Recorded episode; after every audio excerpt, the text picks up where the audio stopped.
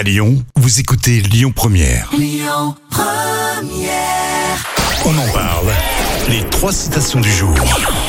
Alors, on a une citation de Coluche, un proverbe québécois, et puis les tontons flingueurs. Ah, ben les tontons flingueurs. Les tontons flingueurs. Je crois que je vais vous la donner en intégralité parce qu'elle est, elle est trop longue celle-ci, mais je l'aime bien. Je ne rêve pas en couleur, je ne rêve pas en noir, je ne rêve pas du tout, je n'ai pas le temps. Euh, Coluche, se pencher sur son passé, c'est risquer de tomber.